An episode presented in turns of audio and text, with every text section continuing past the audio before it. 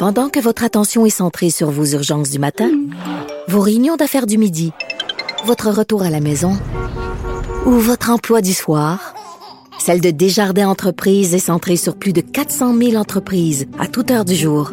Grâce à notre connaissance des secteurs d'activité et à notre accompagnement spécialisé, nous aidons les entrepreneurs à relever chaque défi pour qu'ils puissent rester centrés sur ce qui compte, le développement de leur entreprise.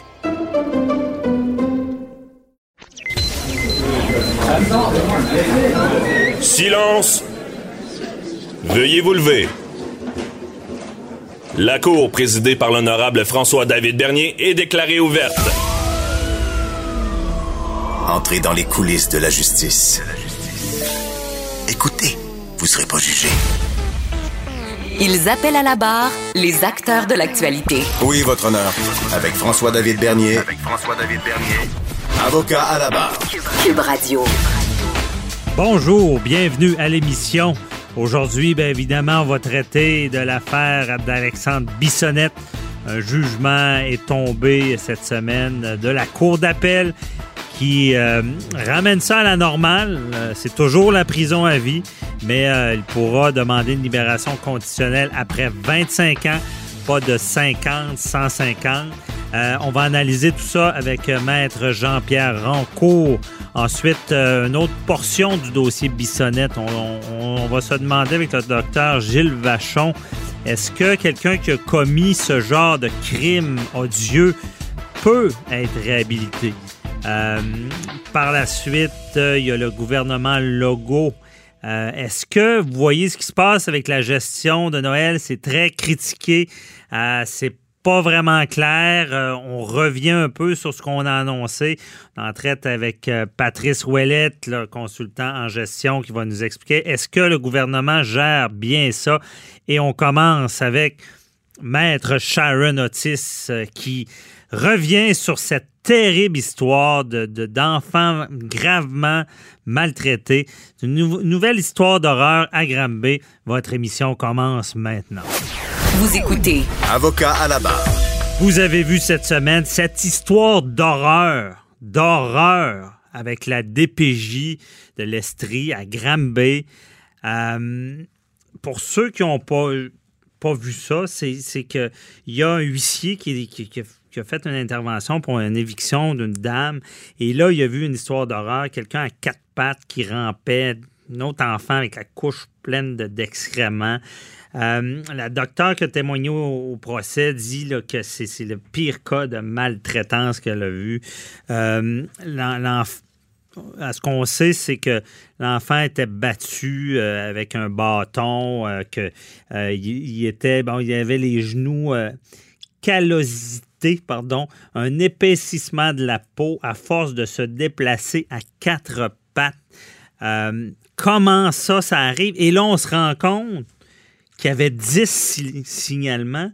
On se rend compte qu'on avait fermé le dossier après avoir rencontré la mère. Eh bien, euh, on n'avait pas le choix d'en parler à avocat là-bas et avec euh, Maître Sharon Otis qui connaît bien le domaine et qui a nous a souvent dit qu'il y avait un problème avec la DPJ. Bonjour, Maître Otis. Oui, bonjour, Maître Bernier. Donc, euh, c'est quoi votre premier constat sur cette histoire-là?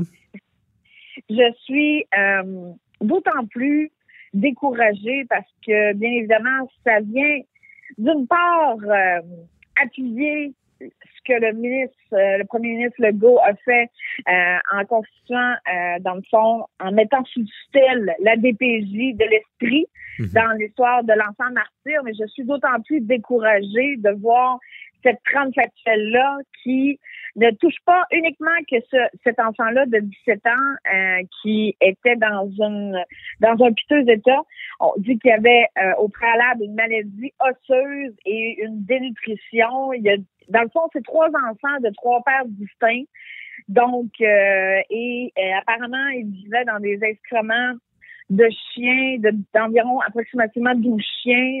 et, et, et à lire tout ça, là, ce qu'on peut voir, euh, ce qui en est découlé du jugement qui a été rendu dernièrement, le 13 novembre dernier, par euh, l'honorable euh, juge Chapdelaine, mm-hmm. c'est que même lui était estomaqué et remettait en question et a même mentionné que la DPJ avait gravement manqué à son mandat de protéger les enfants, puisque la DPJ, comme vous l'avez dit tout à l'heure en introduction, avait fermé le dossier quant à cet enfant-là qui avait eu du signalement par rapport à lui seulement. Et que euh, trois mois plus tard, on a la découverte du huissier. Une découverte, vous comprenez, des fois, il y a des gens qui nous passent, euh, qui sont de passage dans notre vie et qui sont percutants. Je pense que ce huissier-là a pu sauver la vie de cet enfant-là qui n'allait pas bien parce que ça a milité il, il, allait tellement pas bien physiquement que ça a milité pour deux mois d'hospitalisation et quatre mois de réadaptation. Et il vit toujours en famille d'accueil et il craint toujours pour sa santé, sa sécurité, ainsi que celle de ses deux jeunes frères.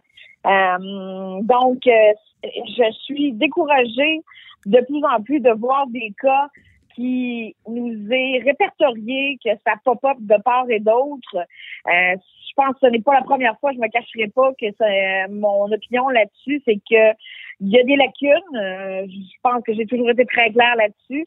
Et ça vient encore une fois appuyer le constat que moi, je peux voir euh, dans certains dossiers ben euh, avec la DPG. Mais Maître Otis, je veux dire, si c'était pas de l'intervention du, du, huissier, on aurait parlé de pas de la fillette martyre de Granby, mais de, de l'adolescent martyr de Granby.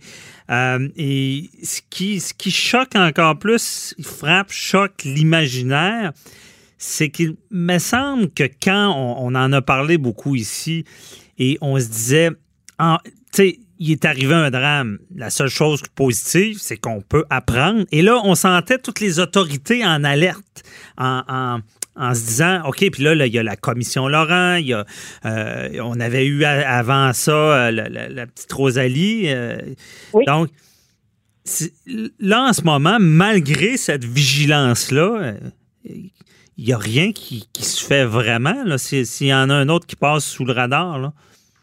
Ben, apparemment, ce qui est répertorié, c'est qu'il y aurait eu des correctifs qui aurait été apporté à la DPJ euh, de l'Esprit suite à l'enquête interne réalisée. Cependant, somme toute, je pense qu'il y a bien des cas qui passent encore dans les filages euh, du filet, comme on dit. Mhm. Et euh, je, le constate par moi-même et je suis contente que ce huissier-là ait été écouté. Parce que moi, titre d'avocat, comme je l'ai dit dans une précédente entrevue, j'ai déjà signalé une fois en 15 ans et on ne m'a pas pris nécessairement au sérieux. Donc, je suis contente au moins que celui-ci-là a été écouté. Et je mhm. pense que nous, à titre d'auxiliaire de justice, on devrait... Euh, il y a des policiers, vous vous rappelez l'autre cas la dernière fois, là, ou est-ce que c'est un policier dans le cas de Wendake qui avait formulé une plainte et même lui, ça n'avait pas été euh, recueilli, ça n'avait pas été, le signalement n'avait pas été retenu, au niveau de la DPG, malgré que les policiers, là, ils envoient toutes les couleurs, je peux vous le garantir. Donc, euh, je pense que nous, à titre d'intervenants dans les rouages judiciaires, je pense qu'on devrait être pris au sérieux un peu plus que ça.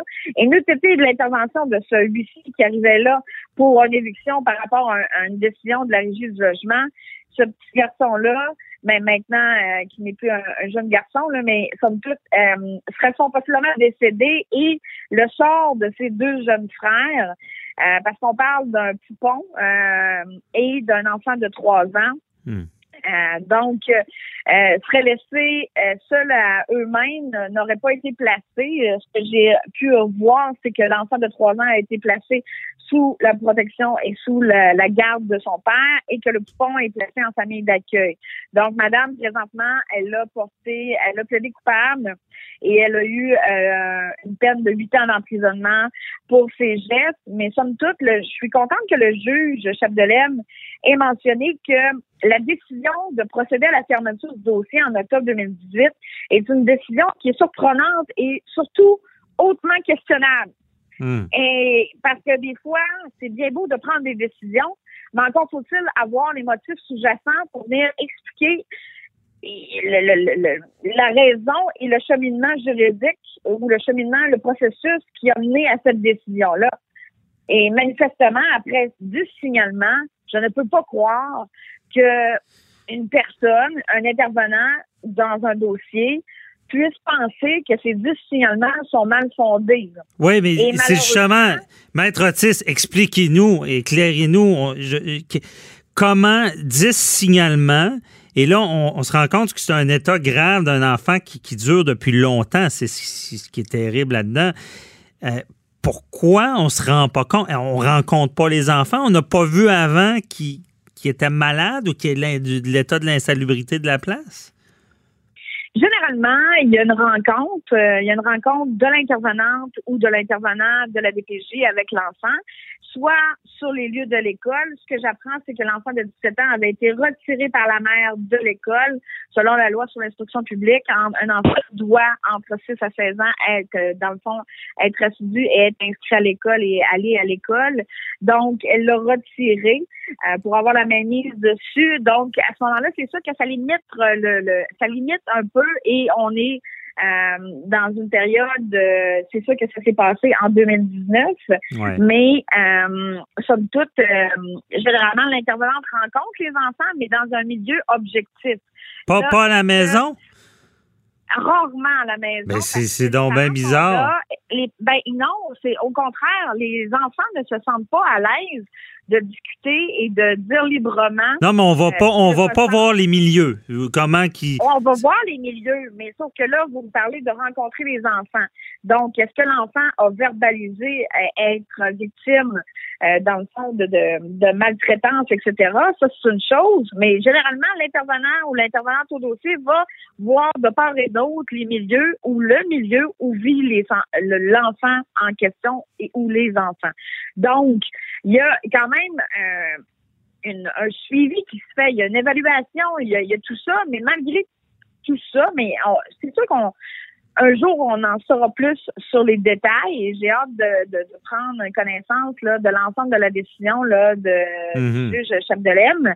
Mais somme toute, c'est sûr qu'il y a une investigation, mais comme je vous ai dit tout à l'heure, euh, dans d'autres euh, euh, entrevues radiophoniques, je pense que la lacune de la DPJ, ce n'est pas au niveau du contentieux, mais bien ce qui se passe sur le terrain. C'est-à-dire que si l'intervenant ou l'intervenante ne retient pas le signalement et ne monte pas ça plus haut, euh, vous comprenez que les, le système judiciaire ne peut pas pallier à ça.